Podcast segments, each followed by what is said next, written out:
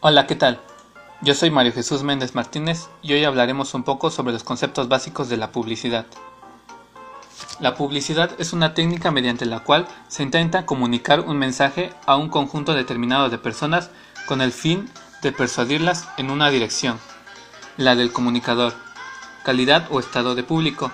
Es el conjunto de medios que se emplean para divulgar o extender noticias o hechos, divulgación de noticias o anuncios de carácter comercial para atraer posibles compradores, espectadores o usuarios. Ahora hablaremos un poco sobre las funciones de la publicidad. La función de la información es la función necesaria para dar a conocer un producto, una marca o un eslogan. Esta función es asumida muchas veces por la palabra o por el contexto que aparece escrito. La imagen, debido a su carácter polisémico, tiene una información muy precisa.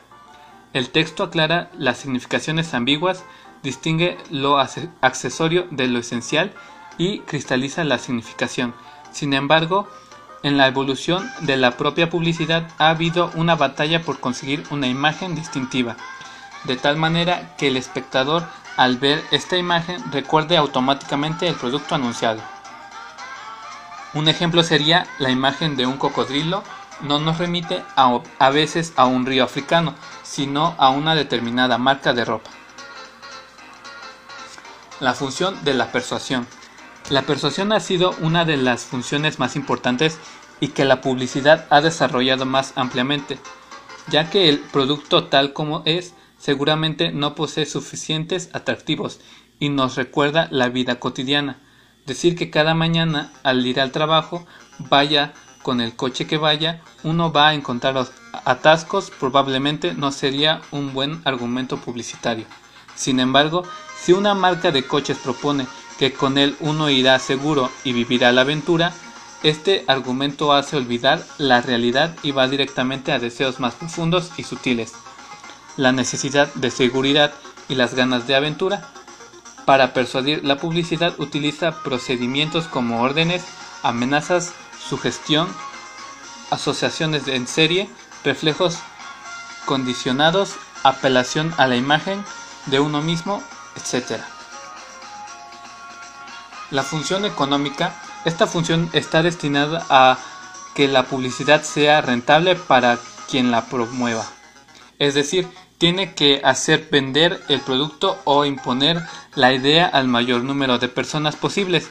La principal resistencia para cumplir esta función es el individuo mismo, ya que la publicidad se dirige a personas o clases sociales que pueden comprar los productos es decir, que en general tienen sus necesidades fisiológicas básicas cubiertas y por tanto sus deseos se dirigen hacia nuevos objetivos. Es pues la función de crear nuevas necesidades. Por este motivo, la sugestión prevalece sobre los argumentos. La función de seguridad y de rol, la publicidad nos presenta la posibilidad de llevar vidas diferentes, una vida de fantasía, una posibilidad de evadirse de la rutina o de vivir mejor. Esta situación se propone como maravillosa, pero el cambio de vida también significa riesgo para el espectador, por lo que este cambio es del todo necesario que se presente acompañado de seguridad. ¿Cómo tendremos seguridad de lo que se propone nos interesa o nos haría felices? Pues siguiendo al pie de la letra la receta que se nos propone, que no son otras que las adquisiciones del producto que se nos presenta, el universo creado por la publicidad es un universo seguro por estático, donde es muy importante que cada uno esté en un sitio o cumpla su función. Otro aspecto importante de esta función es la seguridad que se presenta al individuo en su rol social. Si uno pertenece a una clase determinada o tiene tal o cual profesión, ha de vestir de tal manera o de utilizar tal producto comercial. De esta manera queda afianzado su rol en la colectividad a la que pertenece.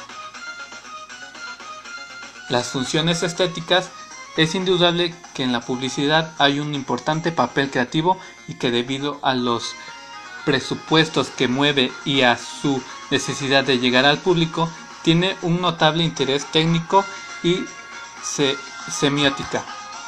La publicidad también crea una estética determinada, unos cánones, sus colores, composiciones, ritmos de montaje, entre otros, tanto a nivel ambiental como a nivel personal. Necesidad de tener el cuerpo de tal manera de esta prenda de vestir de tales palabras o gestos.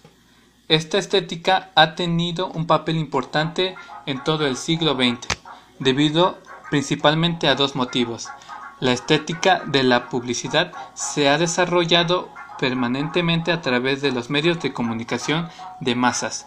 Llega de una manera continua a todo el mundo y de sus mensajes van destinados de forma agresiva a, a sentimientos profundos de la persona. Sociedad y persona se ven envueltos en una estética y en una manera de comunicar. Finalmente, como conclusión, hay que tener en cuenta que la publicidad ha llegado a un grado de normalidad y de saturación de información, que el anunciarse en los espacios destinados a la publicidad no significa ningún impacto, y con la posibilidad del cambio de canal el espectador prefiere ver otras cosas que los espacios de publicidad. Esa situación está llevando a profundos cambios y a, una, y a buscar nuevas fórmulas, tanto en el tratamiento de la publicidad misma como en la estructura de los guiones de televisión, condicionados muchas veces a situar el momento más interesante en el instante previo al corte publicitario. Bien, esto sería todo. Muchas gracias por escuchar.